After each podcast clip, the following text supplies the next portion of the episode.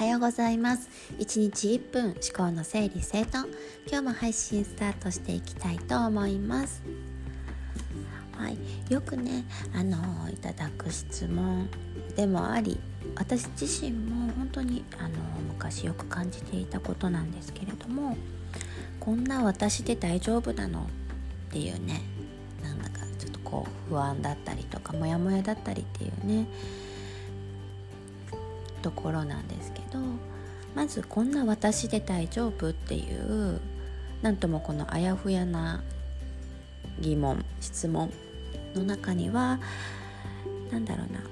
こんな私でも大丈夫って言ってほしいっていう願望だったりとかあと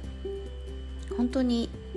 やっぱ人間の中にはモヤモヤしたどす黒い感情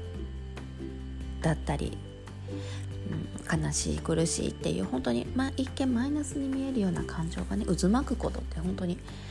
もう普通にあるんですよね。だからやっぱりそれが湧いてきた時になんで自分は、汚い人間なんだというか黒い人間なんだみたいな風に感じてしまってその結果この私でこんな私で大丈夫なのって思ってしまう人って多いと思うんですよね。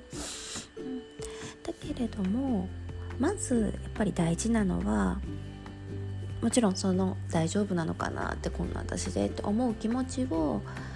受け止めてくれる相手がいるっていうことってすごく自分の自信にもつながるからそういうのももちろん本当に大事外的要因とかね大事なんだけど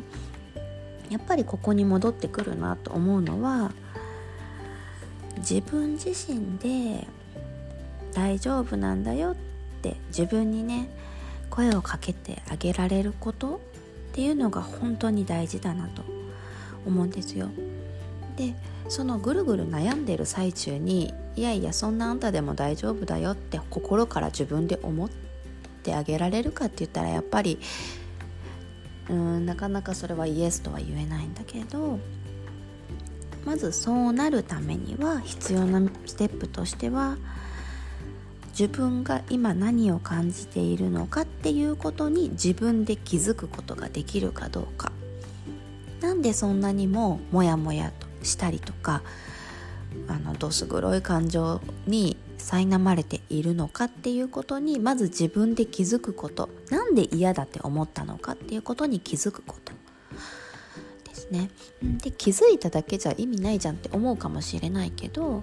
あのただただモヤモヤしてるんだとかイライラしてるんだっていう時って本当に本当の意味でどういうことに対してモヤモヤしているのかっ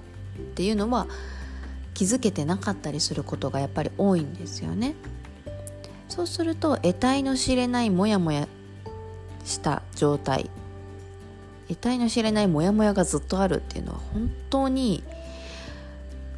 重いこう重しにね押されてるようなこう苦しい状況がずっと続いちゃうんですよ。だけどあこれが嫌だったんだっていうことに気が付くことができると嫌っていうのは自分の価値観の表れ大大切にしていることのが見える瞬間だったりもするからあそっかそのやり方が嫌だったんだねってとか、うん、あそっかそういうふうに思うから嫌だったんだねってことに自分で自分のこの感情に気づいてあげることができるとあそっかじゃあ自分はそれを大事にしてたんだとかそうしない自分を大事に今までしてたんだなっていう裏を返すとそういうことが見えてくるんですよね。そうするとあそっかそっかって自分の価値観に気づけることができたんだっていうふうにも捉えることができるようになるしあとそこまで来るとただただ感情を吐き出すだけではないから自分の本当に心信頼している人に対してこう思ってこれが嫌だったんだだから私はこれを大事にしてるなって思ったんだっていうふうになんかこうただただ吐き出すだけじゃなく思いを伝えるっていう形でねあの自分の中から出すことができたりもするんですよね。そう。だからまずは自分の今感じていることに気づく。そして自分の大事にしているものに気が付くことができるんだってことに本当の意味で気づくことができる。ようになるとこんな私で大丈夫っていう思いが湧いてきたとしても、うん、こういう価値観を持ってる自分ってことなんだな。うん大丈夫っていうところにこうストンとね腹落ちできることができるあのようになるかなというふうに感じています。本当につい最近もね自分自身にそういうことがあったので実体験としてお伝えさせていただきました。はいでは今日も口角ギュッと上げてご機嫌な一日過ごしていきましょう。ではでは。